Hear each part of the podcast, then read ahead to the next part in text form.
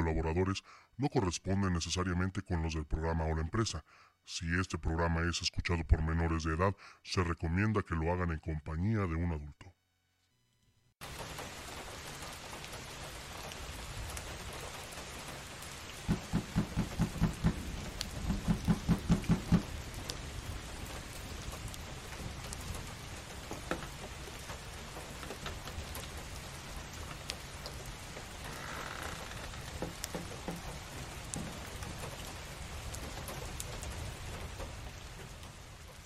Vaya, pensé que jamás llegarías. Bienvenido. Bienvenido a un encuentro entre lo sobrenatural, el misterio y la realidad. Estás a punto de emprender un viaje. En Radio Horror. Entonces el primo de, este, de mi hija le, le dice este, que, que se le ofrecía, que si necesitaba algo al momento que le habló, la viejita luego, luego lo que hizo fue regresarse para irse. Entonces el primo fue y la siguió, eh, da vuelta a la viejita y a menos de un metro iba el primo, da vuelta al primo y la viejita ya no está. Se escuchó como Golu, el señor de los anillos, como si estuviera hablando, pero no se escuchaba qué es lo que estaba diciendo. El momento de que habla, a mi amigo y a mí se nos enchina la piel, o sea, nos ponemos como que de nervios. Y el profesor nos dice, por favor díganme que es su celular. Y nosotros no.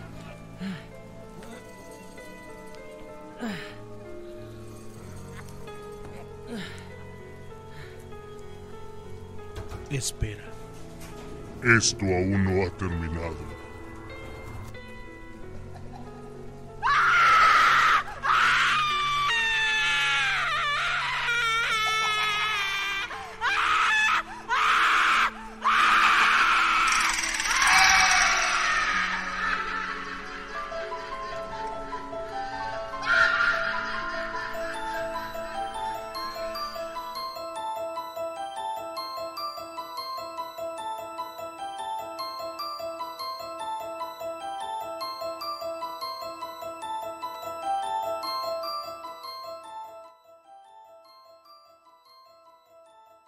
Amigas, amigos de Radio Horror? Sean ustedes bienvenidos a esta cuarta temporada. Es un gusto estar con todos ustedes. Ya después de un buen ratito de descanso, no los hemos dejado tan descobijados, pero ya estamos muy pero muy contentos de estar iniciando esta cuarta temporada de Radio Horror. Mi nombre, Jordán Solís, transmitiendo en vivo y en directo desde la ciudad de Pachuca Hidalgo hoy.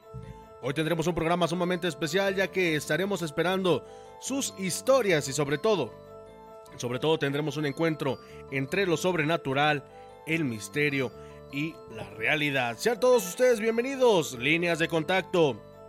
Participa en vivo en el programa contando tus historias y tus relatos. 771-341-0429. 771-341-0429 está a tu entera disposición para que nos llames y sobre todo nos compartas tus experiencias. Además, recuerda que puedes enviarnos fotografías, audios y videos que tengan que ver con el fenómeno paranormal a nuestro WhatsApp. 771-115-7455. 771-115-7455.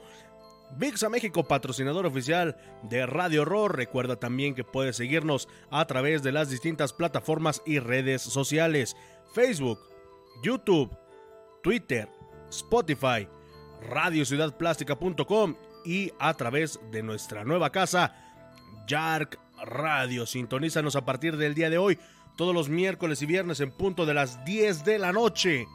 Aquí, aquí en Radio Horror. Vamos a leer algunos mensajes. Saludos para Carlos Alberto Espinosa García, para Abimael Ángeles. Gracias también por estarnos escuchando. Eh, tenemos por acá también algunos saludos. Pedro Trujano, buenas noches. Un saludo desde Puebla. Saludos, Pedro. Don Magleo, hola, saludos, excelente noche.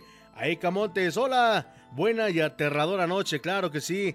Hoy, 11-11, vamos a ver si se cumple una vez más el que podamos pedir algún deseo a las 11 con 11. También Odiseo Tesla, Liz Ángeles Espino. Muchísimas gracias a todos y cada uno de ustedes por estarnos sintonizando. Hoy vamos a tener un programa sumamente importante y especial para todos ustedes. Ojalá, ojalá que nos acompañen y nos compartan sus historias aquí justamente en Radio Horror. Será un gusto, será un gusto y un honor estar escuchándolos aquí completamente en vivo y en directo. Vamos calentando motores, vamos a un baúl de los relatos antes de comenzar este programa. Claro que sí. Vámonos con algo que pasó antes de terminar la temporada pasada. Para la gente que no lo haya escuchado, una niña, una niña fue víctima de un acto atroz. Se presentó de la manera menos pensada en un retiro espiritual. ¿Qué fue lo que pasó después? Ustedes lo van a escuchar. Este es el baúl de los relatos de Radio Horror y con esto arrancamos nuestra cuarta temporada.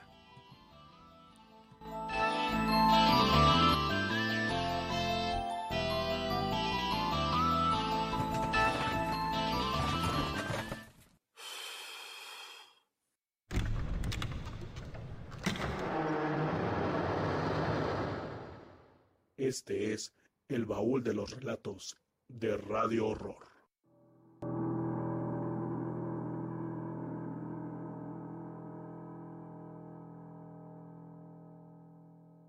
Queridos ciberescuchas, en una ocasión nos llamó Leticia. Ella, cuando era más joven, pertenecía a un grupo religioso. De vez en cuando se reunían para compartir la palabra de Dios y esto, esto lo hacían en una iglesia que estaba cerca de una primaria. ¿Cuál iba a ser su sorpresa? Que en su despedida de este grupo sucedería algo, algo que por mucho tiempo se lo habían platicado pero que jamás había experimentado. Eso ya tiene así como varios años. Sí. Este, antes yo pertenecía a una pastoral juvenil de, de la Iglesia Católica. Sí. Y nos dedicábamos a hacer así varios retiros. Entonces, una vez, pues siempre nos prestaban la escuela de aquí de Matilde. O sea, siempre, siempre y desde que yo era niña siempre contaban de que se aparecía la niña, ¿no? Pero pues ya sabes, en todas las escuelas siempre hay una niña, un panteón o algo así, ¿no? Sí, Entonces, pues no, no pasa nada. El día que llegamos, pues unos nos quedamos como que en un cuarto los que éramos como los desgorrosos y otros en otro. Pues todo así la noche y nos empezaron a pegar la así en la pared, pero nosotros creíamos que eran los compañeros, ¿no? Sí hasta que ya después nos dimos cuenta de que pues no, pero no le tomamos así como que gran importancia. Sí. Y el segundo día de retiro, pues ahí se nos quedamos a dormir y todo eso. Entonces, este, hacíamos guardias por toda la escuela. Sí. Y de repente, uno de un chico del equipo nos a decir, ya se les escapó la niña, ¿no? Y dijimos, ¿qué niña, no? Pues a ver, si dices que en esta bandera hay una niña como de siete años y sí había una niña muy chiquita y de los niños que fueron retiro. Y pues yo dije, ¿cómo crees, no? Ya fuimos al salón donde se dormían las niñas y pues ya sí, pues yo fui a buscar a, se llamaba Esmeralda, ¿no? Y le dije, oye, pues es que aquí está Esmeralda, ¿no? Dice, no, en verdad te vi una niña dimos vueltas y vueltas y no encontramos a la niña, ¿no? Las manifestaciones no cesaron ahí. Pasaron algunos días y no solamente Leticia era testigo de la aparición de una pequeña. Toda la gente que estaba en el retiro comenzó a vivir el verdadero terror cuando este ser comenzó a tener manifestaciones en los distintos cuartos donde se hospedaban los religiosos. Y ya después, pues ya pasó eso. El tercer día, que ya era el último, pues igual a esa niña se les manifestó al en el cuarto de los niños. Y ya había que imaginarás el chilladero y todo eso. Y yo decía, no, pues es que no puede ser posible, ¿no? O sea, eran tres años y nunca se manifestó nada, y en verdad nada. El último día ya nada más nos quedamos los del equipo y empezamos a contar eso Entonces yo les dije, pues yo no sé, ¿no? Pero de niña siempre decían los, cuando yo iba a la primaria, los niños siempre decían que en el baño salía una niña con un vestido blanco lleno de sangre, ¿no? Que me acuerdo que a mí hasta me daba miedo el baño de los niños por eso, ¿no? claro. Y, y pues ya todos como que se quedaron así de, ah, no, pues ha empezado una chica que estaba embarazada del equipo, y dice, pues hay que hacer oración para que la niña, que no sé. Eran como las 12 del día, o sea, ni siquiera era la noche, era Semana Santa. Y empezamos a hacer así la oración, ¿no? Y de repente pues empezamos a dar así como que vueltas así en la escuela. Y pues del equipo, bueno, sí, sí vivimos varias oraciones así digámoslo así, fuertes, que fueron así como invocación del Espíritu Santo, donde pues hubo varios así como que que teníamos dones, ¿no? Diferentes. Sí, claro. Entonces de repente me acuerdo que iba otra chica que se llamaba Pamela. Sí. Y volteo y empezó así, o sea, luego, luego la vi y dije, no, ya valió queso. Sí. Le dije, no eres tú, ¿verdad, Pamela? y ya, o sea, Pamela ya ni hablaba. O sea, literalmente ya estaba la niña ahí con nosotros, ¿no? Y yo les dije, no, ¿saben qué? Ya, aquí ya, mejor hay que dejarla porque esto y así. Y dijeron, no, pues ya nada más vamos a hacer la última, así, vuelta, ¿no? Llegamos a una esquina de la escuela donde hay un árbol muy grande y empieza esta chica, ¿no? A decirnos así de, es que aquí, aquí me, me lastimó, ¿no? Sí. Y yo le decía, pero no manches, y todo eso, ¿qué, qué habla Pamela? Le digo, yo, yo, yo ya les dije que pararlo y así. No, es que... Y ya, pues, que es que aquí me lastimó y no me deja y no me suelta. Y pues como ahí teníamos, bueno, el Santísimo, yo les dije, ¿saben qué? Hay que bajar este vamos al Santísimo, cerramos la oración y ahí muere, ¿no? Porque pues esto no podemos, bueno, yo al menos no sé cómo controlar esto, ¿no? Sí. Por un momento Leticia y sus compañeros pensaron que todo había acabado. Pero ¿cuál fue la sorpresa de ellos? Que lo peor estaba por venir. En uno de los últimos cuartos donde ellos estuvieron haciendo la purificación, algo o alguien los estaba esperando. Pues no nos hicieron nada. Hasta en el último salón donde estaba el Santísimo, sí. no se podía abrir. O sea, no se podía abrir. Y hasta un tipo, decía, me jalan la llave? Yo ya les dije, buena onda, o sea, esto no es de jugar. Te jalan la llave, pues, ah, no hay que jugar con esto, ¿no? Y en verdad yo agarré la llave y te la tiraban. O sea, no te dejaban de quitar. Y así fue como que, ¿qué hacemos? El chiste que se cuenta que dice, ni modo, hay que cerrar la oración aquí. Sí, nosotros la cerramos y así, y en verdad fue así como decir, mí se abrió el salón, pero nos empezaron a aventar ulas, ulas, claro, como cuando la avientas, como cuando la avientas, sale así. Y de repente así, Pamela se cae y se escuchó así como un, digámoslo así, no un grito, sino como un golpe muy fuerte. fue así como que le, le preguntaban y decía, no, pues sí, ¿no? No, pues con eso decía María, pues sí, ¿no? Y pues él decía, no, pues eh, tómale su mano para que te lleven a la luz y así. Y la niña ponía, este, no, es que no me deja, ¿no?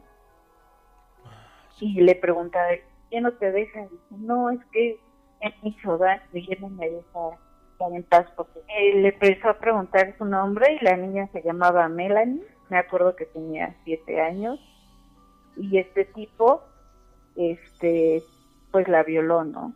Entonces, ah, pues en teoría la mató de la violación y pues la gente de aquí pues lo mató. Entonces él así como se quedó con eso, ¿no? Ante la revelación que hizo este ser, Leticia comenzó a echar a volar su mente, sobre todo porque años atrás, cuando ella regresaba de la escuela, algo le había pasado. Ya había tenido algún contacto con este ser, pero ella jamás supo quién sería. Hasta que, recordando un poco, ella sabe que la persona con quien tuvo contacto aquella noche fue el mismo violador. Antes de eso, cuando yo iba a la fiesta, este, una vez de una borrachera, llegué muy tarde, ¿no? Y la verdad es que yo vivo hasta arriba de Matilde. Y esa vez también me pasó algo muy chistoso que después ya te acuerdas que es esa persona y sigue ahí en la escuela, ¿no? Entre así como un cerro oscuro. Y hace cuenta que llegando ahí a la esquina de la primaria, como dos cuadras antes, sí vi una persona muy alta, pero dije, pues, si me voy del otro lado, ahí también dicen que asustan, ¿no? Sí, claro. Pues no hay, no hay casas, ¿no? Y dije, no, pues si es un tipo, pues acá hay casas que menos grito y salen, pero si me voy del otro lado, ¿no? dije, pues me la voy a rifar. Llegando ahí, me acuerdo que, que ese tipo me empezó a, a preguntar así, me dijo, no, yo también vivo allá arriba, acá, pues la panadería está como a de mi casa, ¿no? A lo mejor, me dice, no, vámonos a mi casa, yo y lo aventé y dije, sí, no, y volteé y ya no era ya no había nadie. Entonces ya después atamos cabos de que ese tipo es el mismo que sigue después. Lo más impactante de todo esto, queridos ciberescuchas, y para la gente que lo escuchó en vivo, fue que después de este terrorífico caso, aquí en la cabina ocurrieron cosas muy, pero muy llamativas. Entre ellas, que literalmente explotó nuestro equipo de cómputo, se fue la luz y no pudimos continuar con el programa. Muchas veces, al hablar de este tipo de situaciones y sobre todo de este tipo de energías, suelen ocurrir cosas inexplicables. El dolor es uno de los parteaguas dentro de estas manifestaciones y sobre todo más cuando son pequeños. Desafortunadamente, cuando el mal llega a su vida, jamás, jamás puede librarse de él. Pero sobre todo, sobre todo al morir tan trágicamente, ella y su abusador los dejaron marcados, no solo a ellos, sino a la gente que habita la colonia, la colonia de Matilde. Esto fue el baúl de los relatos de Radio Horror. Continuamos.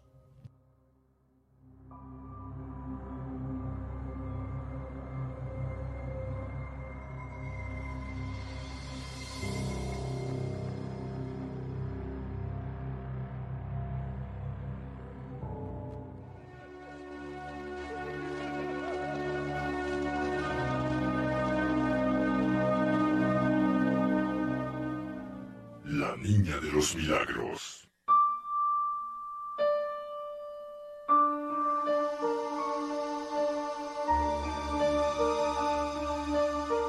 Cuentan que hace algunos años, la calle de Rosales de la ciudad de Pachuca, en una vecindad muy antigua, vivía una mujer de nombre Rosario, con sus dos hijos. Víctor, un joven sin oficio, no le gustaba trabajar y se juntaba con vándalos de la colonia. Marina era una niña que le ayudaba a su madre en los quehaceres de la casa y nunca tuvo tiempo de ir a la escuela. Por las noches vendía chalupas en la puerta de la vecindad.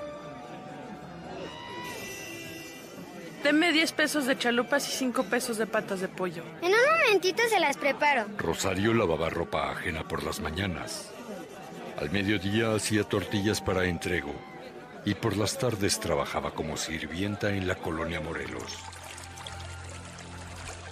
Ya no había de trabajar tanto, mamá. Un día, Dios no lo quiera, se nos va a enfermar.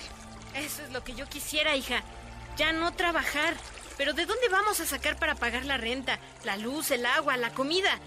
Voy a hacer las tortillas. Ahí le apuras. Marina, a pesar del cansancio, por las noches estaba muy inquieta y soñaba cosas violentas.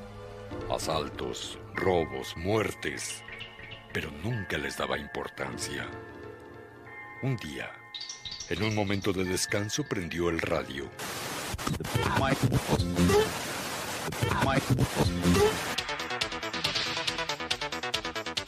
noches, estamos en 98.1, en punto por punto. Son las 19 horas, como usted y yo diríamos, las 7 de la noche, y le vamos a llevar lo más sobresaliente de lo que pasa en la ciudad. Esta mañana hubo un asalto en una joyería del centro de la ciudad y también les informamos que hubo una balacera entre delincuentes y policías. Para el colmo, escaparon los delincuentes dejando heridos a dos policías. Y vaya paquete que les dejaron a los ministeriales. En la colonia Rojo Gómez se encontraron dos cuerpos calcinados con impacto de bala. No se vaya, soy Leonardo Herrera que en punto por punto les daré informes completos. No puede ser. Todo eso lo soñé ayer. Lo vi muy claro. Si le digo a mi mamá no me lo va a creer y me vaya a pegar. Mejor no digo nada. Pasaron los días y una noche Marina tuvo un sueño que la hizo estremecer. No se mueva, viejo infeliz. Este es un asalto. Contra la pared. ¡Rápido! No me maten. Llévense lo que quieran. No me hagan daño. Echa todo el dinero de la caja en la bolsa. Y vámonos. ¡Apúrate! Eso es todo. Vámonos. Mata al viejo, Víctor. Nos conoce. Mátalo. Al salir corriendo, Víctor resbaló y tiró la pistola. El comerciante la tomó y disparó. Víctor quedó muerto mientras su compañero huía. Marina despertó bañada en sudor.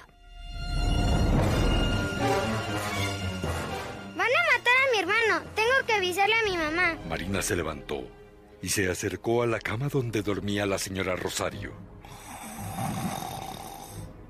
Mamá, mamá, despiértate. Van a matar a Víctor.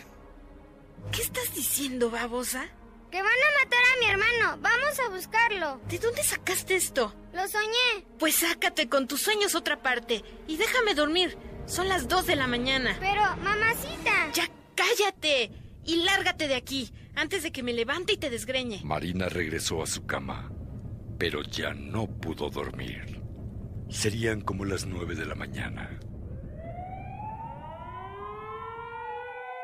Marina, al escuchar las sirenas de las ambulancias y la policía, llorando se puso de rodillas ante la Virgen de Guadalupe. Madrecita linda, no permitas que mis sueños se conviertan en realidad. Te lo pido de corazón. Dios te salve María, llena eres de gracia, el Señor es contigo. Los vecinos salieron a ver qué es lo que pasaba. Poco después entraba doña Julia a la casa de Rosario. Doña Rosario, doña Rosario, mataron a su hijo Víctor. ¿Qué? ¿Dónde? En la esquina, en la calle de Guerrero. Doña Rosario, muy angustiada, salió corriendo y al ver tirado a su hijo, trató de levantarlo. Hijo, hijito de mi alma, por favor ayúdenme. Un médico. Uno de los policías, jalándola de un brazo, la levantó. Hágase un lado, señora. Este muchacho está muerto. No, no, no. No puede ser. Déjenme estar con él, hijo. Hijito, háblame. Marina llegó llorando y abrazó a su madre. Véngase, mamá. Mi hermano está muerto. Nada puede hacer. Deje que se lo lleven y luego arreglamos las cosas. Cállate, maldita. Si sabías lo que iba a pasar, ¿por qué no lo evitaste?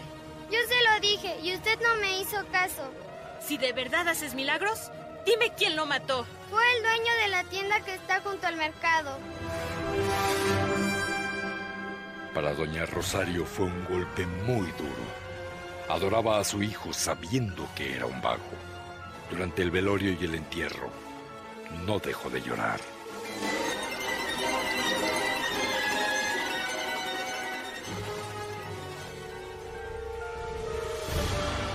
Al pasar los días, el odio fue en contra de Marina. Tú, tú eres la culpable de la muerte de tu hermano. Tú eres la que debiste morir y no él. Lárgate de mi vista o no respondo. Soy capaz de matarte. No me trate así, mamacita. Yo la quiero mucho y créame que sufro al igual que usted. La muerte de mi hermano, yo tuve la culpa. Perdóneme, yo había soñado lo que iba a pasar. Rosario, como loca, tomó la tranca y sin piedad la azorrajó en la cabeza de Marina. Una y otra vez hasta dejarla muerta. Muérete, maldita. A ver si con tus milagros revives. Muérete. Hubo un silencio sepulcral. Rosario se dio cuenta de la realidad. La maté. Tengo que enterrarla. ¿Pero a dónde? Ya sé. Quitaré unos ladrillos, haré un hoyo profundo y allí la meteré. Nadie se dará cuenta.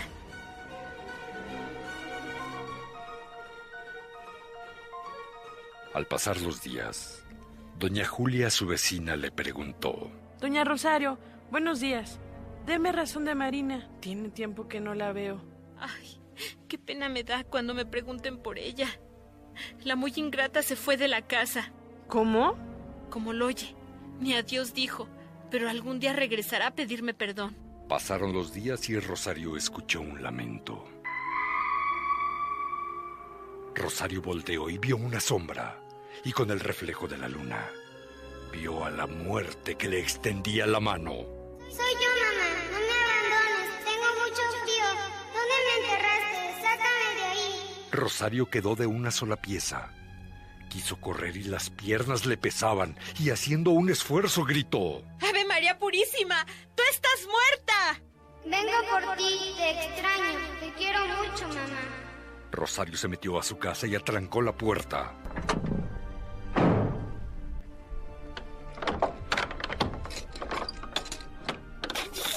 Imbécil, ¿que me ibas a espantar?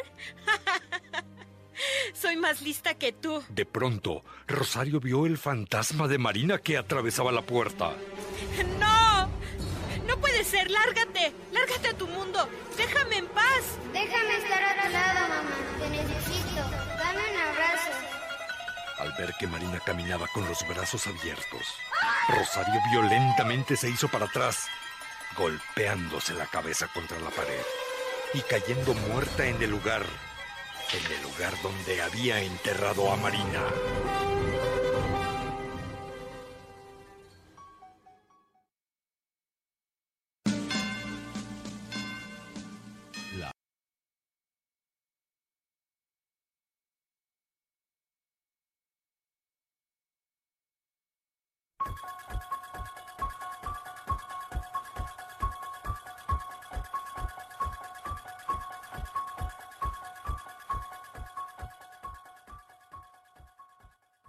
Continuamos, continuamos. Gracias por estar con nosotros aquí a través de Radio Horror. Son exactamente las 10 de la noche con 30 minutos, tiempo del centro de México.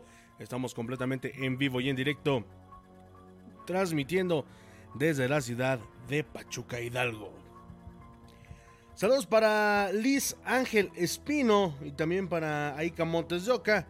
Gracias por estarnos escuchando aquí en esta noche. Oiga, nos llegó un, un WhatsApp eh, hace, bueno, durante esta pausa que tuvimos.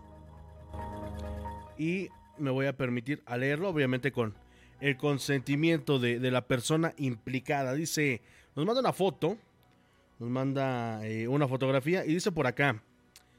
Eh, Buenas noches amigo, lo he escuchado desde hace varios meses y es muy interesante, necesito de su ayuda. No sé qué pasa en mi vida. Hace años atrás mi expareja, madre de mis menores, según me hizo brujería. Yo no creí en eso, pues la tiraba de loca y ocupaciones más importantes tenía que hacer. Desde que nos separamos no me ha ido nada bien y eso que ya pasó casi cuatro años. He tratado de rehacer mi vida y todo me sale mal. Mis hijos que viven con ella me adoraban. Mi nena de 13 años ya no me quiere ni ver. Hace un par de semanas mi hijo de 11 años de edad, todo bien, mucho afecto y amor eh, de, de su parte. Ahora no sé qué le pasó. Hoy en día tampoco me quiere ver ni que vaya a verlo. No entiendo qué pasa. Soy buena persona, buen trabajador, buen hermano, compañero e hijo. Bueno, no tengo ningún vicio, soy una persona muy tranquila. Ayuda por favor si es verdad que esta señora me hizo brujería para que me vaya mal o qué pasa. Mi nombre es Carlos Mendoza y nos manda una foto de sus pequeños. Gracias, este Carlos, por estarnos sintonizando. Fíjate que a primera instancia puedo percibir algo, pero no para decirte si es o no brujería. ¿Por qué? Eh, hay que tener como un chequeo más exhaustivo, hay que eh, entrar en otros procesos para determinar si en realidad te están haciendo brujería, pero eh, en estos casos eh, de separaciones maritales, pues bueno, Eh, híjole, no es programa como de autoayuda, pero eh, este, en muchas ocasiones, porque son casos que, que, lo hemos vivido, que lo hemos visto aquí en, pues en la cotidianidad, vamos a decirlo así, pasa y resulta que muchas veces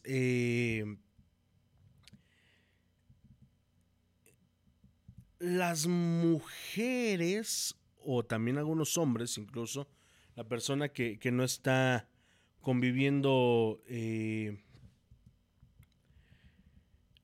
con sus hijos, vamos a decirlo así, en este caso tu esposa, muchas veces eh, pueden llegar a hablarle mal a, los hijos de, uno mismo, eh, pueden incluso llegar a envenenar de cierta manera su, su alma, su forma de pensar y cambiar radicalmente. Eh, a esta edad los niños son muy sensibles y en algunas ocasiones eh, suelen suceder cosas como estas. Eh, lo que te recomiendo, mi querido, mi querido y estimado ciberescucha, mi querido Carlos, es que en medida de lo posible, de ser posible hoy, sé que nos estás escuchando, porque me, lo acabas de comentar, te hagas una limpia con un huevo, con un blanquillo. Eh, toma un huevo, llena un vaso eh, de cristal, por favor, con tres cuartas partes de agua. Antes de pasarte el huevo por todo el cuerpo, persínate, eh, como comúnmente se, se persina a las personas, en nombre del Padre, del Hijo del Espíritu Santo.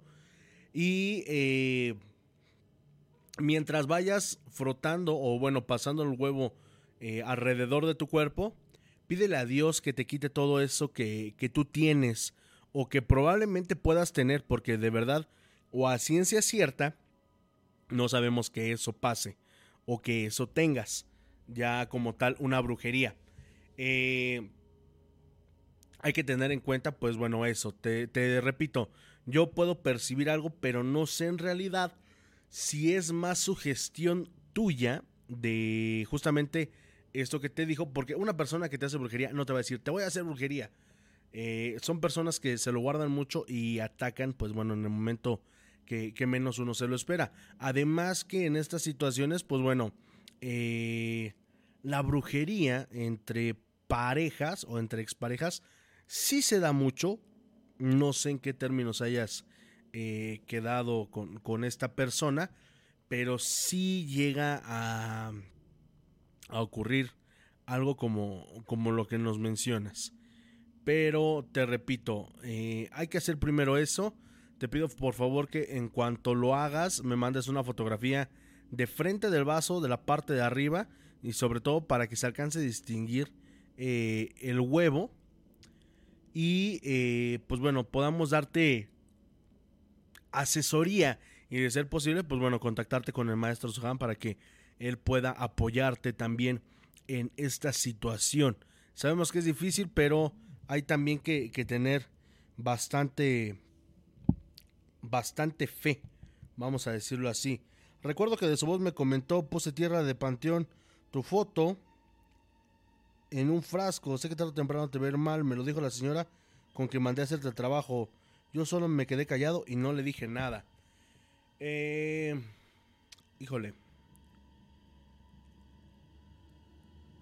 Bueno, esos son los las entre lo entre comillas las brujerías comunes, las lo que siempre hacen o lo que nos enseña la televisión que hacen.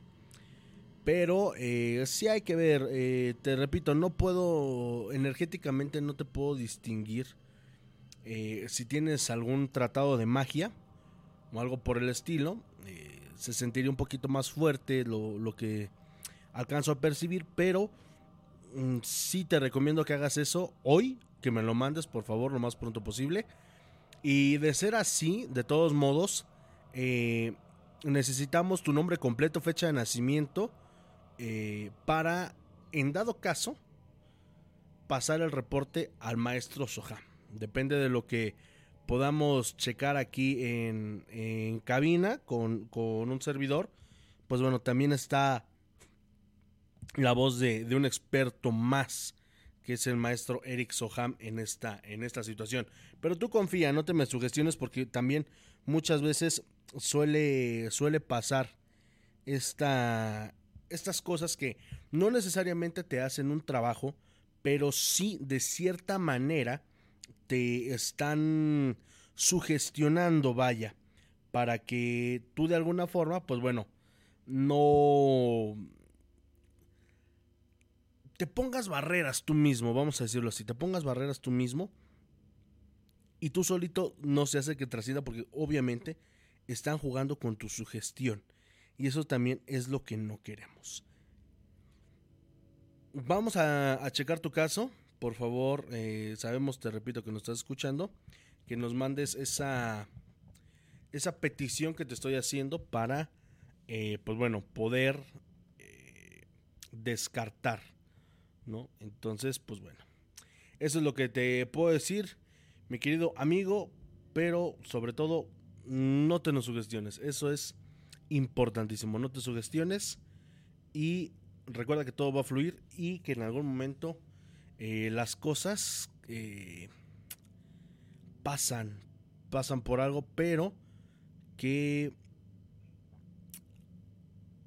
las personas que hacen el mal tarde o temprano reciben un castigo, o las mayorías de las veces reciben un castigo. No te digo que nosotros lo vamos a hacer, no te decimos que hagas lo mismo, que te desquites, no, al contrario, siendo feliz, siendo una persona plena como nos lo mencionas, eh, obviamente vas a, a tener un,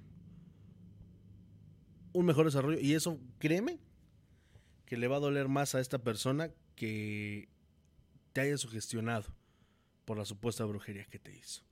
Son exactamente las 10 de la noche con 39 minutos. Celia Valencia, saludos, señor Solís, desde Chavarría. Saludos para la gente de Paseo de Chavarría. Por cierto, eh, la señora Ana Rosa, ya no, ya no le marcamos, ya no estuvimos en contacto con ella.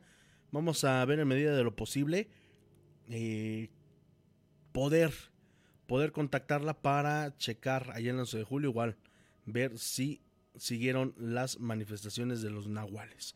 Vamos a un relato de Radio Universal y nosotros regresamos aquí a Radio Horror en esta cuarta temporada.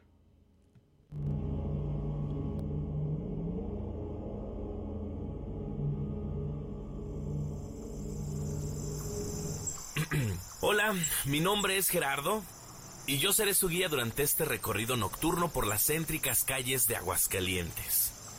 A lo largo del camino, además de información turística, les narraré algunas historias sobrenaturales que son algo más que una simple leyenda. El recorrido, al igual que una historia de muertos, comienza aquí, en un punto definido. Pero, conforme avancemos, los caminos se irán llenando de sombras, de tenebrosa niebla, y nadie, nadie puede saber lo que nos espera al final, porque iremos recorriendo los caminos de la muerte. Gerardo es un joven que se dedica a guiar recorridos de leyendas en el centro de la ciudad de Aguascalientes. Él se hace acompañar de un pequeño grupo de actores que se maquillan y visten como los personajes de las leyendas más típicas acerca de muertos y apariciones. Sin faltar, claro, la famosa Katrina. Esa noche, del pasado 12 de septiembre del año 2014, como era habitual, una vez que se reunió un grupo de turistas en la explanada de la Plaza de la Patria, comenzó el recorrido que seguiría a lo largo de la calle Venustiano Carranza, hasta concluir cerca del Jardín de San Marcos. Las narraciones comenzaron. Corría el año de 1796 cuando una rica familia de la sociedad aguascalentense, cuyos apellidos omitiremos dado que sus descendientes aún viven, decidieron así de buenas a primeras, muy inesperadamente irse a la Ciudad de México. La familia estaba formada por el señor Alfonso, su esposa Elena y sus hijas, las jovencitas María de los Ángeles y Norma. Luego de años, dicha familia volvió a este pueblo. El viaje de regreso lo hicieron junto con la congregación de las monjas de la enseñanza, a quienes se les dio como lugar de residencia lo que hoy conocemos como la Casa de la Cultura. Norma, la hija menor, se había unido a la congregación religiosa recién llegada, y María de los Ángeles, la mayor, se había casado años atrás con Lorenzo y tenían una niña llamada Samaria. María de los Ángeles y Lorenzo fincaron su residencia en la ahora llamada Calle Madero, muy cerca de la plaza principal. Por lo cercano, visitaban periódicamente a Norma en su retiro.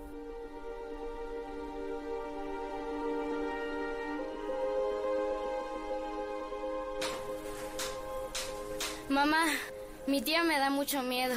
Es tan extraña. Nunca habla. Yo creo que está loca. No hables así de tu tía. Ella es muy reservada y te quiere mucho. Ciertamente, cuando era visitada en una aislada habitación, siempre en penumbras, Norma permanecía sentada en su mecedora, de espaldas a su familia, en silencio. Invariablemente llevaba un elegante vestido largo que alguna vez había sido blanco, de grandes encajes y, en una mesita junto a la mecedora, tenía un sombrero negro de ala ancha. Un día, la tranquilidad del hogar de María de los Ángeles y Lorenzo se vio interrumpida.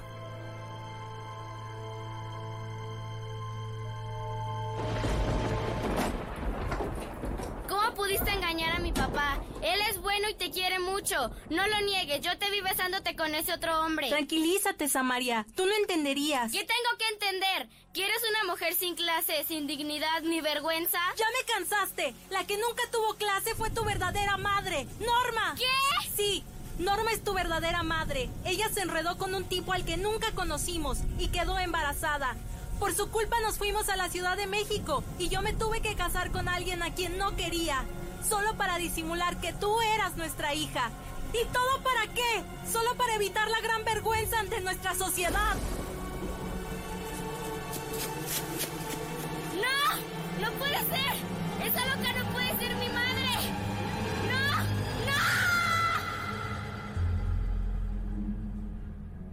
¡No! Ese día la niña salió huyendo de su casa, aunque entonces Aguascalientes pues era un lugar pequeño.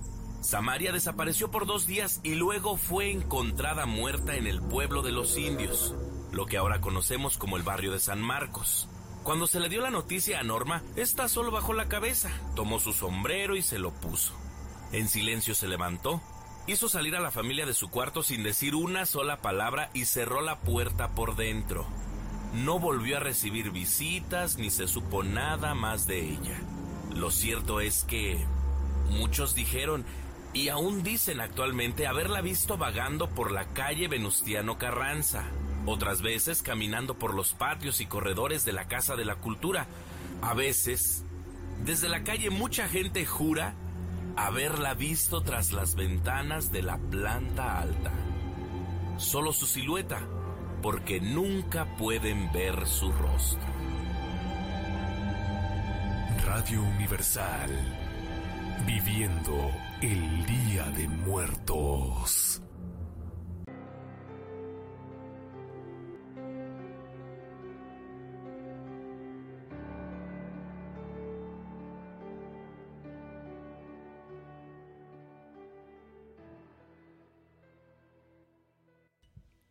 Continuamos, gracias por estar con nosotros aquí a través de Radio Roll. Son exactamente las 10 de la noche con 46 minutos tiempo del centro de México.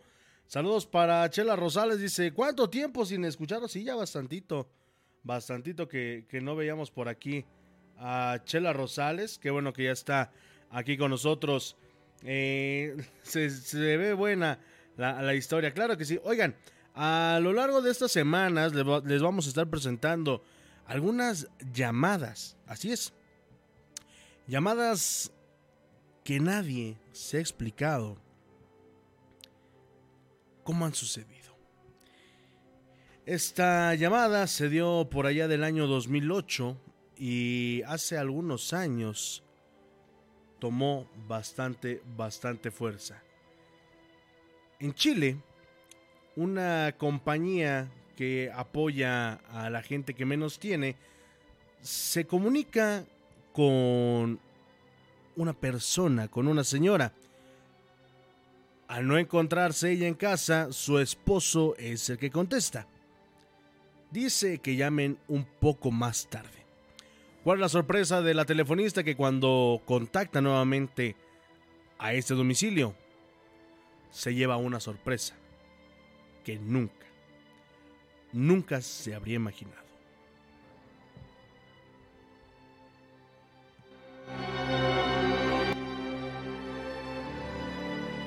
¿Aló? ¿Aló? Sí, Hola, buenas tardes. buenas tardes. Mi nombre es Nilda Bustos y soy voluntaria de Fundación Niño y Patria. ¿Con quién tengo el gusto?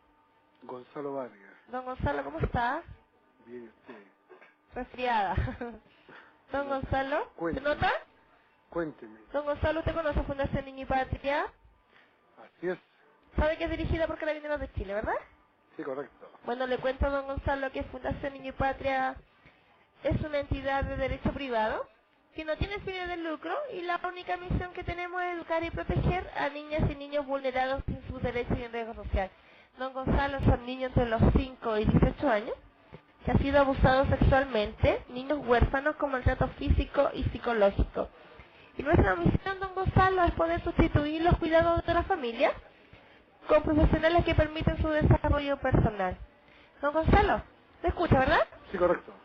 Le cuento que el motivo de este llamado es poder pedirles una oportunidad para estos niños que solo necesitan ser protegidos. Mi soporte, don Gonzalo, nos puede ser de gran ayuda. Hay que pensar que estos niños son dañados por sus propios padres y abusados por su propia familia. Y esos niños también necesitan alimentarse y vestirse como cualquier otro niño, ¿verdad? Don Gonzalo, nosotros lo queremos invitar a formar parte de esta red de socios. Le cuento cómo canalizamos la ayuda. Esto puede ser a través de tarjetas Falabella, Presto, Almacenes París, Jumbo, tarjeta bancaria, cuenta corriente o cuenta telefónica, don Gonzalo. La ayuda que usted nos brinda es a partir del próximo mes. Ya. ¿Podemos contar con su ayuda? Déjeme conversarla con mi señora y... ¿A qué hora lo puedo llamar, don Gonzalo? Dame la tardecita, como a después de las seis. Después de las seis. Sí. Muy amable, don Gonzalo. ¿Cómo no? Hasta luego. Hasta luego.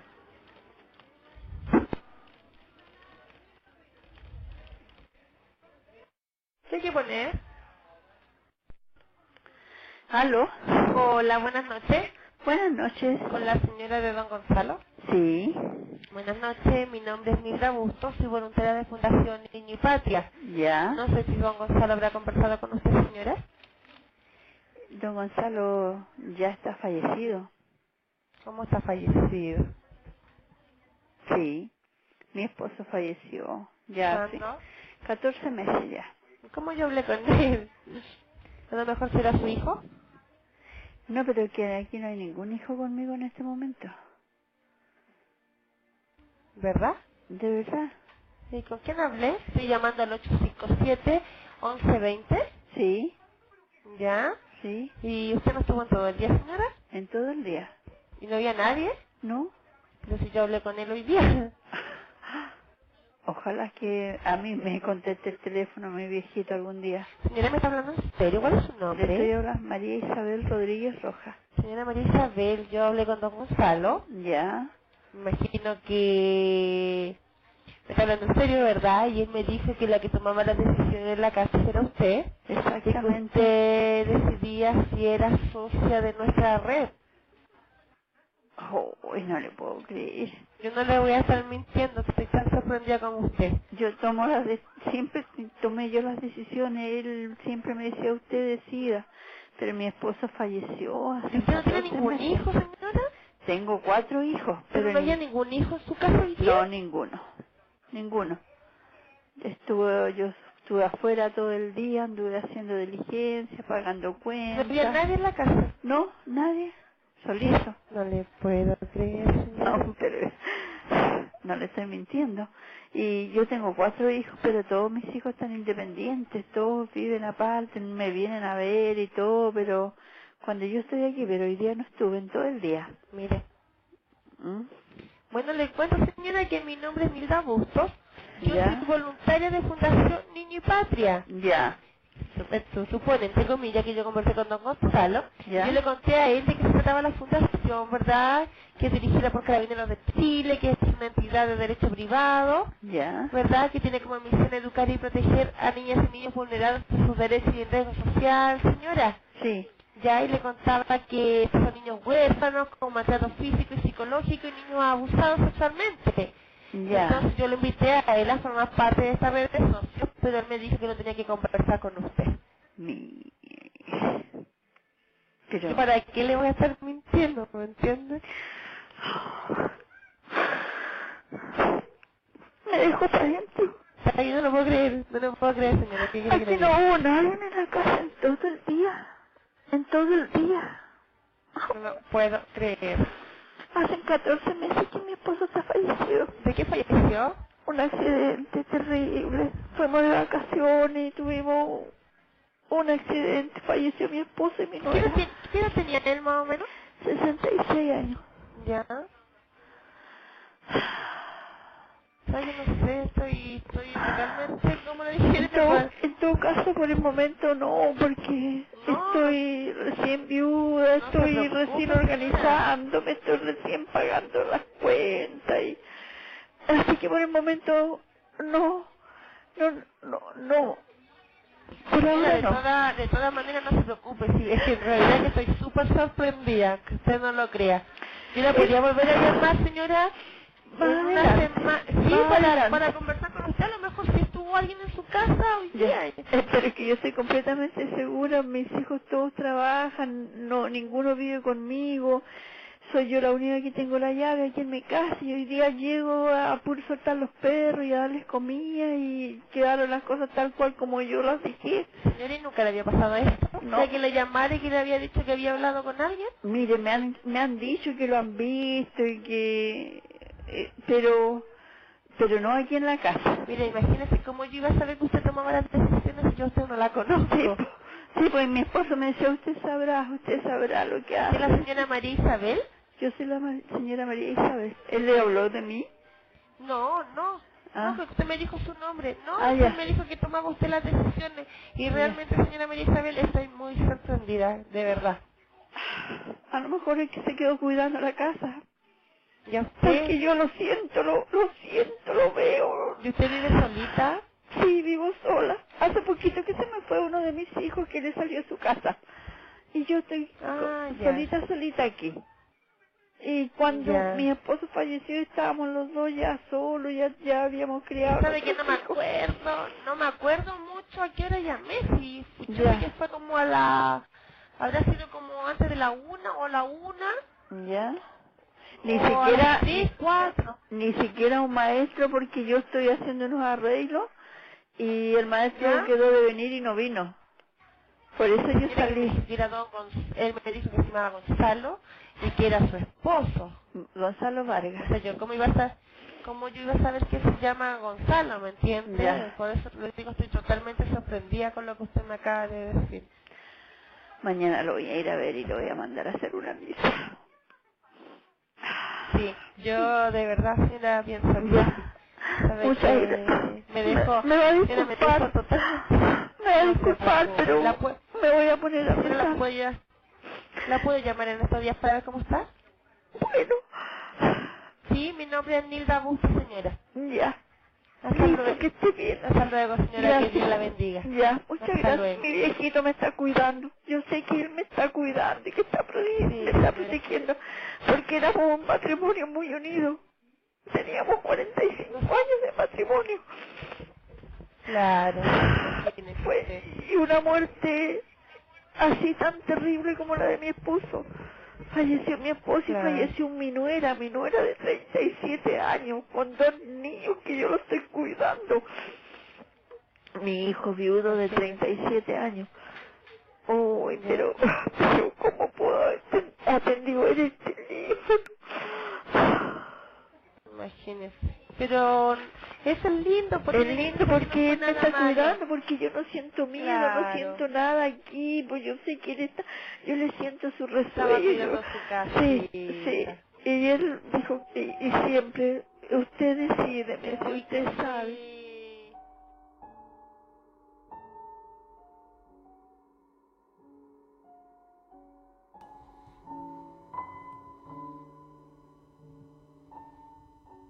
Continuamos, gracias por estar aquí con nosotros a través de Radio Horror. Vaya, vaya qué llamada tan impresionante de, de esta mujer que, pues bueno, desafortunadamente pierde a su esposo, pierde a su nuera y ya meses después sigue rondando con su casa, platicando fuera de cámaras y fuera de micrófonos con parte de nuestro equipo de colaboración sí puede ser eh, cierto en muchas ocasiones, incluso personas que ya han fallecido, eh, por así decirlo, llaman por teléfono eh, algunos de sus familiares o algo así. Y créanme que es, es muy fuerte para las personas que han perdido algún ser querido tener ese contacto de esa manera. Eso es más, más que fuerte para estas personas que no terminan de creer y de entender que su familiar, pues bueno, desafortunadamente ha fallecido. Son exactamente las 10 de la noche con 58 minutos, ya casi 59. Vamos a a otro relato, vámonos a otra a otra historia. ¿Qué les parece?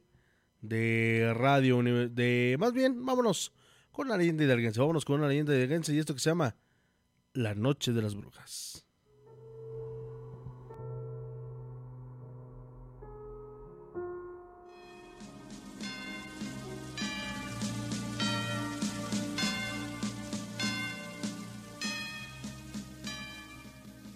La Noche de Brujas.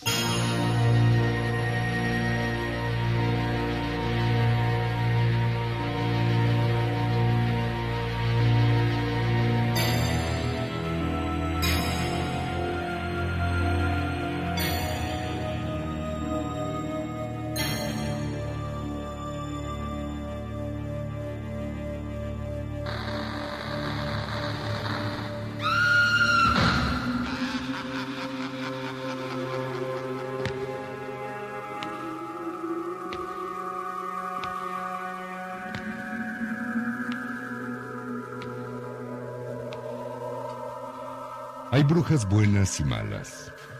Rosenda era una de las segundas. Apúrate, Dora, que pronto será medianoche. Pasado mañana es la gran noche y necesitamos quien nos proteja de los intrusos. Ten este brebaje y se lo das a uno de tus caballos. Cuando la bestia se lo trague, se le meterá el demonio en la sangre.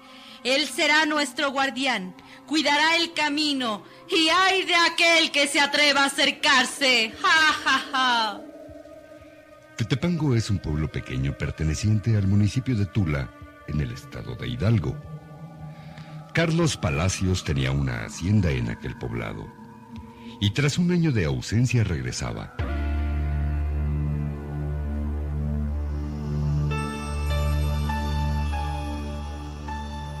Había ido a un curso de especialización en el extranjero él era ingeniero agrónomo. Cuando me fui de aquí, Dora, mi esposa, llevaba un mes de embarazo. Ay, ¿cómo será mi hijo? ¿Qué ganas tengo de abrazarlos? ¡No! ¡Socorro! ¡Ayúdenme! Carlos sintió mucho miedo, paró el coche y miró para todos lados. Dios mío, ¿qué fue eso? Los gritos vienen de allá. ¡Auxilio! ¡Piedad! Luego hubo un silencio total. ¿Qué habrá pasado? La voz que escuché sonaba llena de angustia. Ay, mañana vendré a revisar el lugar. ¿Qué momento? No es posible. Ese caballo está comiéndose un humano. De pronto la bestia giró el cuello y se transformó horripilantemente. Dios mío, me ve como si me conociera. La bestia relinchó frente a Carlos. Tenía los ojos encendidos como brasas calcinantes. Como en una pesadilla, el caballo reventó el parabrisas del coche y un relincho sonó siniestramente. Tengo que alejarme de aquí. Tan solo fueron unos segundos en que Carlos perdió de vista al animal y este desapareció. Alabado sea el Señor.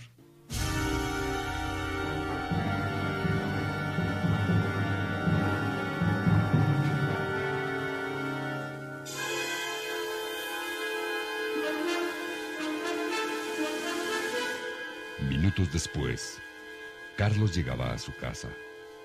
El recuerdo de su esposa e hijo lo hicieron olvidar el momento de terror que había pasado. Dora, Dorita, ya estoy de vuelta. Al escuchar el llanto del niño, subió a la recámara. Muy sorprendido miró al niño rodeado de fetiches, cabelleras, huesos de muerto y veladoras. Caramba, ¿qué es esto? Ave María Purísima. Bajó las escaleras con el niño en brazos. De pronto escuchó una dulce voz. Carlos, mi amor, qué bueno que estás aquí. ¿Ya viste al niño? Es precioso, ¿verdad? Dora, la esposa de Carlos Palacios, era una joven morena muy bella, nativa de aquel lugar. El niño es muy bonito, pero debería de enojarme contigo. ¿Cómo es que lo dejas solo rodeado de esas cosas que hasta dan miedo? Abrázame, bésame. Lo que importa es que estás aquí, con nosotros. De pronto aquel relincho hizo que Carlos se desapartara violentamente y corrió a la ventana.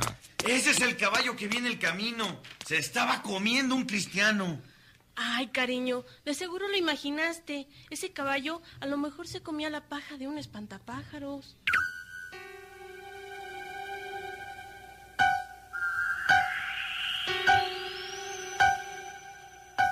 Se fueron a dormir. Y por la madrugada, cuando Carlos despertó, Dora no estaba en su cama. Se levantó, prendió la luz y recorrió toda la casa. Al no encontrarla, fue a la recámara donde dormía el niño y lo encontró rodeado de cirios encendidos y fetiches. Muy enojado, lo quitó de ahí y se lo llevó a la suya. Ya por la mañana, Carlos fue al lugar donde la noche anterior vio al caballo comiendo carne humana. Juraría por lo que más quiero en el mundo que en este lugar fue donde yo mismo lo vi. No estoy loco, ni tampoco fueron alucinaciones mías.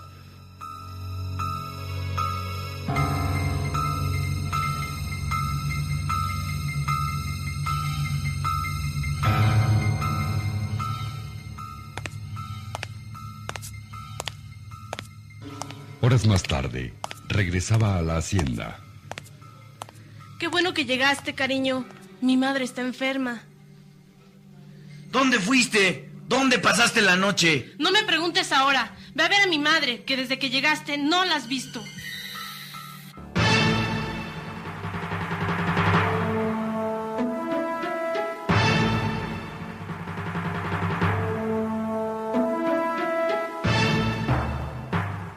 Carlos, al entrar a ver a su suegra, sintió un escalofrío que lo sacudió de pies a cabeza. La madura mujer había envejecido 40 años más de los que tenía. Su rostro estaba lleno de llagas y la cabeza con escaso pelo, como si se lo hubieran arrancado. Por Dios, explíqueme, ¿qué es lo que ocurre en esta casa? No entiendo. Yo puedo decírtelo. Dora me embrujo, pero tienes que creerlo. Hoy es noche de brujas, harán una misa negra. Hoy, hoy se juntan todas las brujas para rendir culto a Satanás. Dora es la principal. Y a tu hijo se lo van a llevar para ofrecérselo al diablo y crezca lleno de maldad. Ten, toma estos polvos benditos, riégalos ante las brujas malditas y... La señora expiró. Ya era tarde. Carlos buscó a su hijo y no lo encontró. Tampoco a su esposa.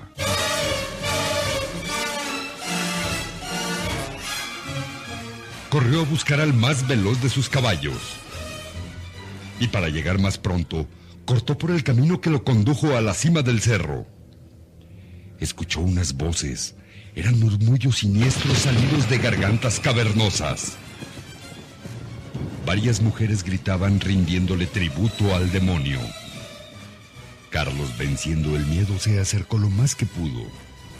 Vio a un grupo de mujeres vestidas de negro bailando frenéticamente alrededor de una hoguera.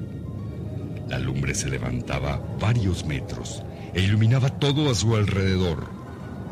Al fondo, en un altar improvisado, desnudo estaba el niño.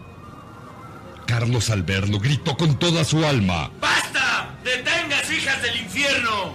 Entre las llamas salió Dora. ¡Qué estúpido fuiste en venir, cariño! ¡Ja, ja, ja! Pero vas a morir. ¿Dora? ¿Qué? ¿Por qué? Porque este es mi destino. Yo embrujé a mi madre y puse fetiches en la cama del niño, porque soy su guía. Y nuestro hijo es el Mesías de esta secta. Para que el niño tenga poder ante Satanás, debe beber sangre. Y la tuya, y la tuya es ideal. ¡Ja, ja, ja, ja! Una vida con su misma sangre. ¡Agárrenlo! La mujer le clavó un cuchillo en el costado a Carlos y entre varias brujas lo acercaron al niño de manera que la sangre le cayera en su boca. Bébela, hijo. Adquiere el poder que necesitas. Un viento barrió el ambiente con la fuerza de un tornado. Carlos, haciendo un esfuerzo, sacó la bolsa de polvos benditos y se los aventó. El polvo era letal para las brujas del demonio.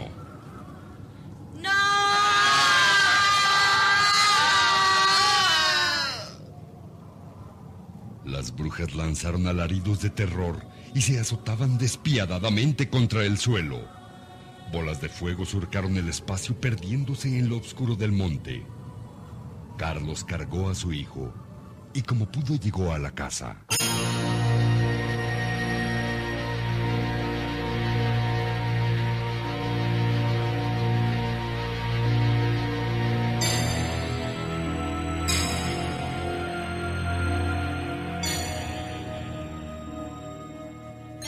Habrá librado mi hijo de la terrible misión que le esperaba. Eso, eso solo el tiempo lo dirá.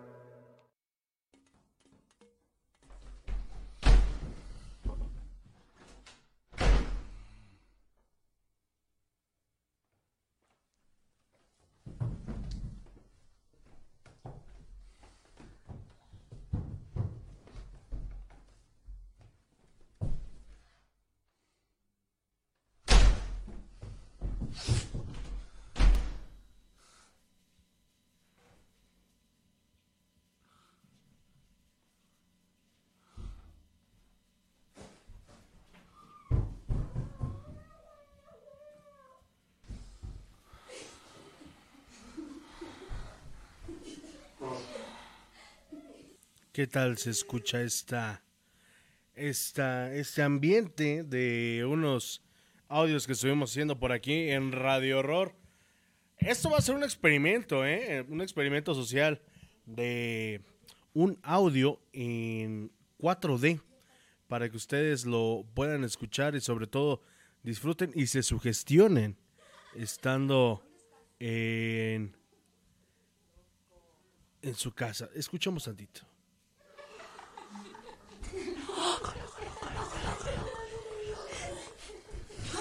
¡No vengas! ¡No vengas! ¿Sabían ustedes que esto que estamos escuchando de fondo es casi, casi lo que percibe o lo que siente una persona con esquizofrenia? Pues bueno, ahí está para todos ustedes.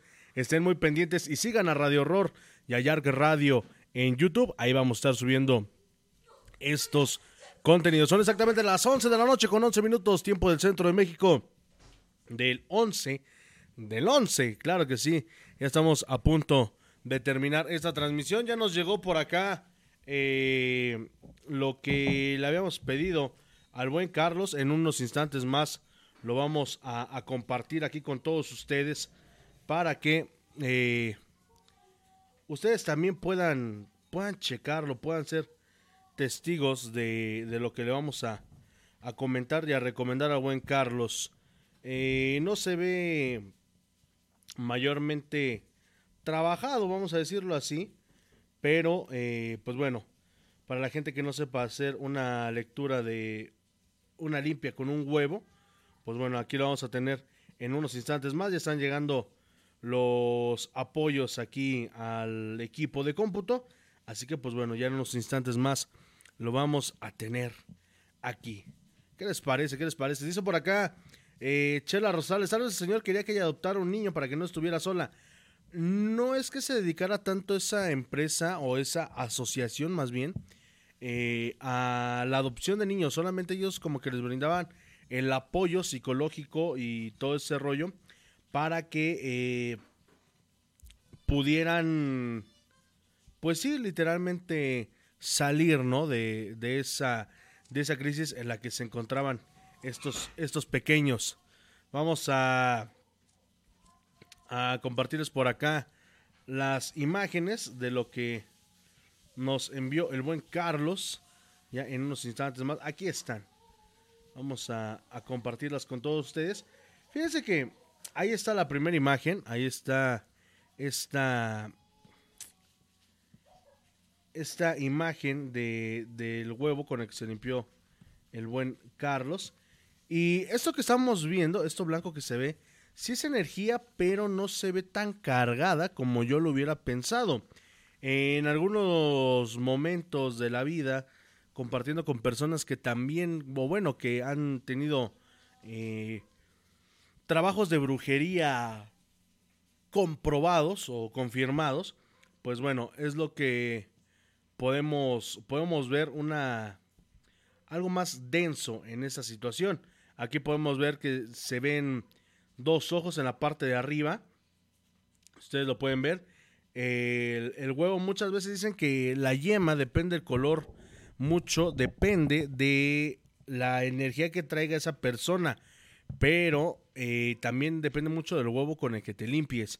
Esto amarillo que se ve, no sé si, si lo alcancen ustedes a divisar, déjenme ver si es del huevo o del vaso también eh, es lo que, lo que quiero, lo que quiero checar. Porque igual nos había mandado un video, pero me parece que ese no, no se envió aquí a la cabina. Es una energía, sí, mi querido Carlos, eh, negativa la que tienes aquí, todo esto amarillo que se ve en el huevo es una energía, es algo que te tiene cautivo, pero no necesariamente es eh, la, entre comillas, brujería que te pudo haber realizado tu expareja, es más, eh, me imagino que el miedo y el temor que tú tienes hacia esta situación. Entonces, eso es lo que, lo que alcanzo a percibir aquí. No se ve mayormente eh, afectado. Y pues bueno, aquí podemos ver, déjenme ver si podemos hacer más grande esta, esta imagen para que se pueda distinguir bien. Ahí está. Ahí se ve, ahí se ve claro esta, estos ojos, estas energías que están aquí. Igual pueden ser muchas envidias, justamente lo que te platicaba antes de, de que abandonáramos el corte pasado. Pues bueno, es... Eh, te repito, la, la, misma envidia que puede tener tu, tu expareja al, al, ver que estás triunfando en, en, la vida o que te está yendo bien. También es una manera de, de, de meterse en tu cabeza. Eso también afecta mucho, muchísimo. Por eso te recomendamos que no te sugestiones, que todo va a estar bien, que todo va a salir bien, pero sobre todo que tengas fe, que tengas fe en ti mismo, que tengas fe en Dios y te encomiendes a tu santo de devoción, pues al que le tengas más, más fe. Son exactamente las 11 de la noche con 16 minutos, ya casi nos vamos ya que estamos llegando al final de Radio Horror. Vamos a compartirles otra otra historia aquí de Radio Universal. Vamos a, a, a compartírselas en esta ocasión, ya para ir cerrando y terminar con nuestra reflexión. Vámonos. Esto se llama La carreta de la muerte.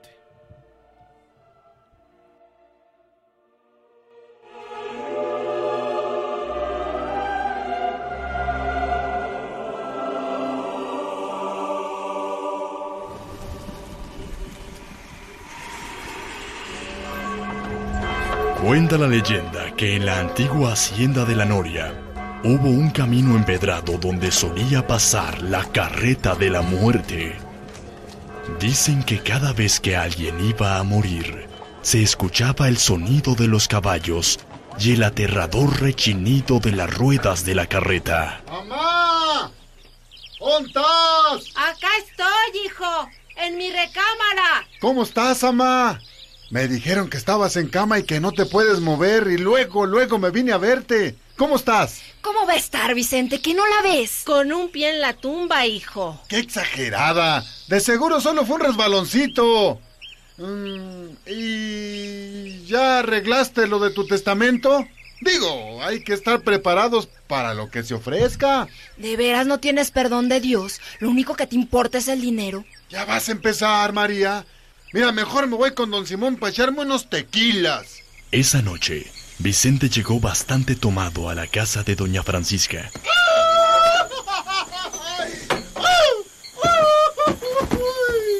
Ya llegué, par de viejas apretadas.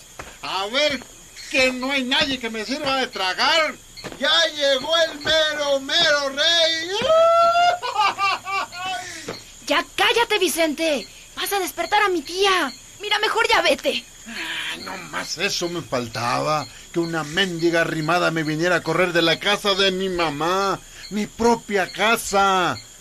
Además, la ruca ya ni sirve para nada. Mejor que se muera.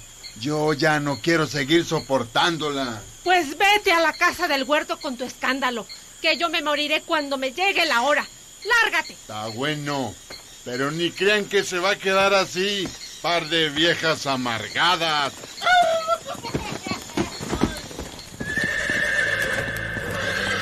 A la mañana siguiente, en el mercado del pueblo, María se topó con un par de señoras que, espantadas, decían haber escuchado algo extraño la noche anterior. ¿Usted también lo oyó, Juanita? Sí, doña Teresa, clarito lo oí. Pues no pudo ser otra cosa. ¿De qué hablan? Pues a poco no sabe, María. De la carreta de la muerte. Cada vez que se aparece por las calles de la Noria, segurito que alguien se muere tantitito después. Y ayer la oímos, María. Rete bien clarito. Ay, Dios nos agarre confesados. Asustada por el relato, corrió hasta la casa de su tía Francisca, pensando que ella tal vez podría ser la siguiente. No te preocupes, hija, estoy bien. No les hagas caso, solo son unas cotorras que se espantan de cualquier cosa. Pero tía, es que... ¡Mamá! ¡Mamá! ¿Me quiere decir por qué demonios fuiste a tocarme a la puerta anoche?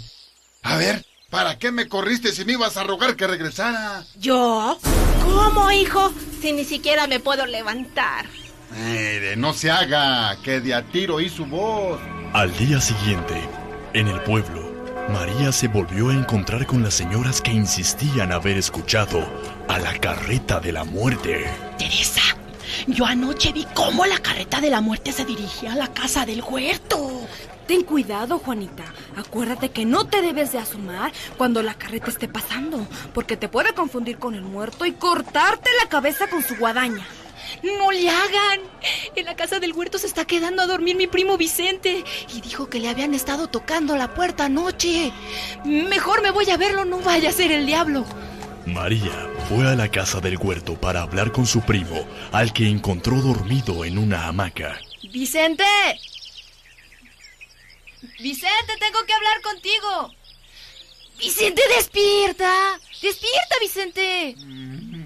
Ah, eres tú. Vete, no estoy para oír tus tonterías. Déjame en paz. No, Vicente, esto es serio. Quien te estuvo llamando anoche fue la muerte, que viene por ti. Si vuelve, no te vayas a asomar. Ay, no me digas. ya parece. Mejor vete que no estoy para tus chistecitos. ¿Es en serio? Bueno, si no te importa ya tú, yo ya cumplí con venirte a avisar. Esa misma noche, un grito horrible proveniente de la casa del huerto irrumpió el silencio y provocó el aullido de los perros de la cercanía.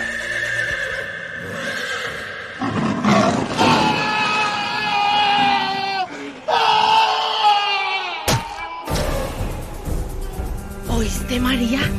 Esos sonidos vienen de la casa del huerto. Mejor ve a ver si no le pasó algo a Vicente. Sí, tía, ahorita voy. En el nombre sea de Dios. Vicente. Primo. ¿Estás bien? Primo.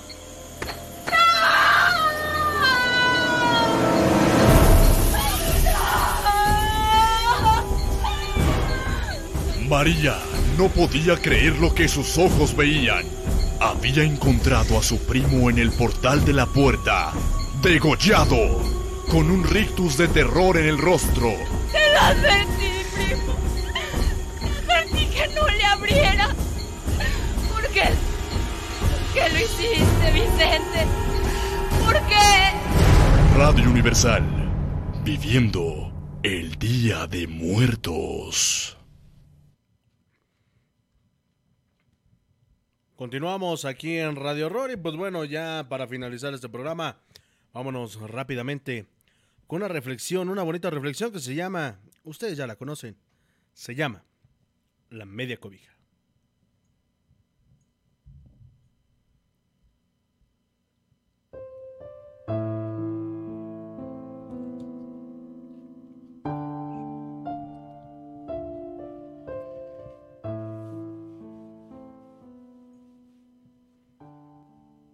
La media cobija. Don Roque era ya un anciano cuando murió su esposa. Durante largos años había trabajado con mucho ahínco para sacar adelante a su familia. Su mayor deseo era ver a su hijo convertido en un hombre respetado por los demás. Proyecto al cual dedicó toda su vida. Incluso su escasa fortuna. A los 70 años, don Roque se encontraba sin fuerzas, sin esperanzas, solo y lleno de recuerdos. Esperaba que su hijo, ahora un, un brillante profesionista, le ofreciera su apoyo y comprensión. Pero veía pasar los días sin que éste apareciera y decidió, por primera vez en su vida, acercarse y pedirle un favor. Don Roque tocó a la puerta. Hola papá, qué milagro que vienes por aquí. Ya sabes, no me gusta molestarte, pero me siento muy solo. Además, estoy cansado y viejo. Pues a nosotros nos da muchísimo gusto que vengas a visitarnos. Ya sabes que esta es tu casa. Gracias, hijo. Sabía que podía contar contigo. Pero me temía ser un estorbo. Entonces, ¿no te molestaría que me quedara a vivir con ustedes? Estoy tan solo. Eh, ¿Quedarte a vivir aquí? Ah, sí, claro. Bueno, no sé si estarías a gusto. Tú sabes, la casa es pequeña, mi esposa es muy especial y luego los niños... Mira, hijo, si te causo muchas molestias, olvídalo. No te preocupes por mí. Alguien me tenderá la mano. No, papá, no, no es eso. Solo que... No se me ocurre dónde podrías dormir. No puedo sacar a nadie de su cuarto. Mis hijos no me lo perdonarían. A menos... A menos que no te moleste. ¿Qué cosa, hijo? Bueno, dormir en el patio. ¿Dormir en el patio?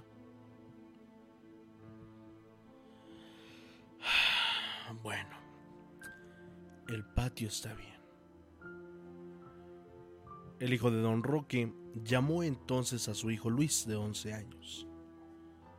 Dime papá. Mira hijo, tu abuelito se quedará a vivir con nosotros. Tráele una cobija para que se abrigue y no pase frío en la noche. Sí, con gusto, pero... ¿Dónde va a dormir el abuelo? En el patio, hijo. No quiere que nos incomodemos por su culpa. Ya sabes cómo es él. Entonces, el niño subió por la cobija. Tomó unas tijeras y la cortó en dos. En ese momento llegó su padre y le reclamó. ¿Qué haces? ¿Por qué estás cortando la cobija de tu abuelo? ¿Sabes, papá? Estaba pensando. ¿Pensando? Sí. En guardar la otra mitad de la cobija para cuando tú seas viejo y te vayas a vivir a mi casa.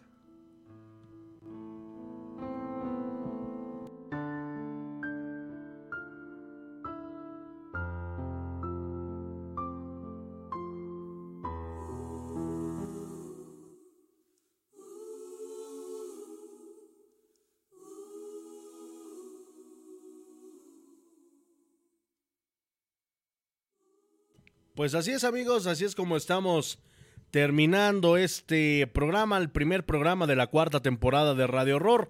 Agradecemos muchísimo a todos y cada uno de ustedes que nos acompañó a lo largo de esta hora y media de programa, no sin antes recordarles que no se pierdan por nada del mundo la programación de Yark Radio, Yark Radio más cerca de tus sentidos. Nosotros, nosotros nos escuchamos el próximo viernes. Mi nombre, Jordán Solís, agradeciéndoles a todos ustedes que, nos hayan acompañado y recuerden, sean felices donde quiera que estén y sobre todo, llévense una sonrisa. Es gratis. Que tengan una excelente noche.